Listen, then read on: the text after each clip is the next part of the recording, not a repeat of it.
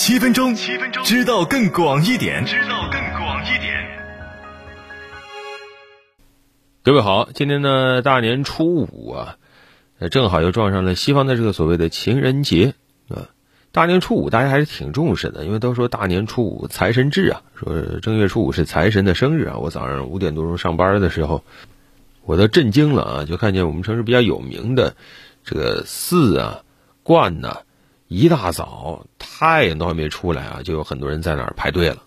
然后呢，今年又撞上西方这个所谓的情人节啊，很多人纠结了啊，这个是举办迎财神活动去呢，还是和这个心上人度过一个甜蜜的情人节呢？啊，从网上流量来看啊，应该还是这个财神生日更重要啊，这是刚需啊，一大堆人跑到财政部的官微上去留言去许愿呢，可见大家心里啊还是很拎得清的啊。那既然是这个财神生日啊，咱们就说说跟钱有关的啥事儿呢？这个美国公布了一个很关键的数据，一月份 CPI 的数据啊，美国一月份 CPI 核心 CPI 都同比啊出现了百分之三点几的一个上涨，环比也是百分之零点三、零点四的上涨，都是大超预期啊，可以说远远超过了市场预期。基本上啊，三月份美联储降息就彻底没戏了啊，美国十年期的国债收益率呢也立刻出现了反弹啊，呃，很多这个各种各样的观点。甚至我也看到有人说：“哎，你看美国这个经济数据非常的强劲呢，好像跟大家判断的不太一样。但其实这个套路呢，美国也玩了很多次了啊，叫宽财政紧货币。实际上，现在美国最根本、最本质的情况是，美国联邦财政在拼命的举债，而且是替美国全社会在背着这个债。”因为美国政府、美国的企业以及美国居民现在似乎都背不动了啊，都不愿意大力的这个去举债扩表。你从数据来看，美国现在这个联邦债务余额已经非常高了啊，三十四点二三万亿美元，而且它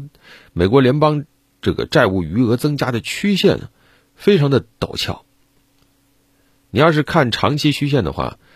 二零零八年次贷危机的时候突然加速。后来缓和了一下子，二零二零年以后，简直就是跟坐了火箭一样，啊，一路飙升，到了二零二三年还在飙，而且出现了一个转折点，就是继续飙，就是好像这个举债都不用还的一样的这个感觉，随便举，拼命举，这个该怎么看呢？有人说能举是本事啊，但问题在于你不能全靠这个呀，这玩意儿。它会损害美元的长期货币信用的。拜登任期这几年，这才三年，美国联邦债务余额增加了六点五万亿美元。同期美国的 GDP 增加大概是六点三万亿美元。你想想，这个 GDP 的增加里有多少是靠债务注的水？当然了，我们如果再看更细的数据呢？呃，美国也有它的底气，比如说这个就业数据，有人说还比较好看啊。实际上，最大的亮点是一月份非农就业人口增加了三十五点三万左右，这个是明显高出此前所有分析的这个预期的。之所以高出这么多，背后的原因一个是有季度调整，再一个就是为什么民主党那么在移民呢？因为移民他进来以后啊，会带来大量的这个劳动力总数的增加，而另一方面，美国这个辞职人数在大幅的。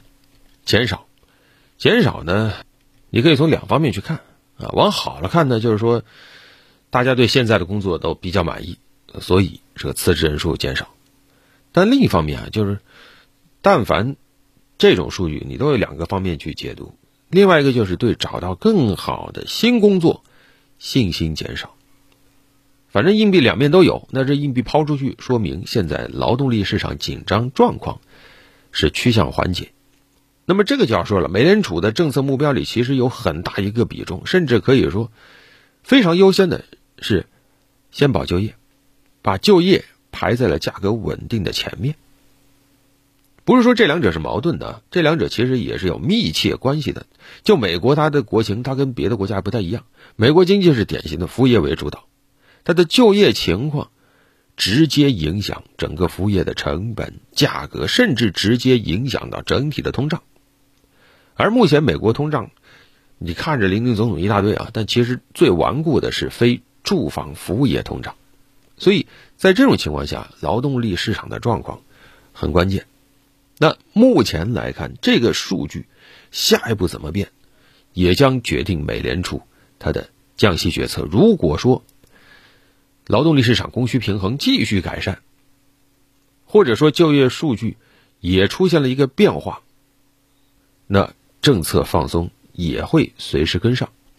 但是问题在于，像这种慢慢的调整，美国现在它有没有时间？美国现在联邦政府有点无限举债的这个感觉了，无限举债很有可能就是损害到美元的长期货币信用。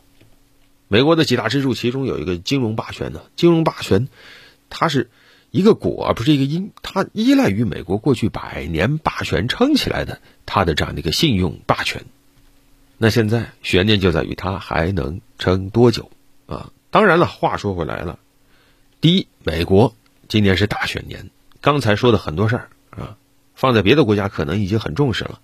但是现在美国他没空管。第二，还有一个就是，现在全球大环境下，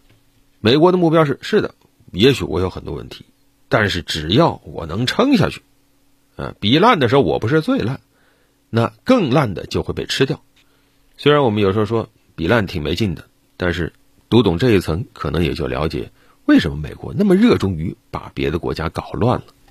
那好，初五这情人节话题，咱们就聊这么多吧。希望大家哎，今年都能够交更多的税，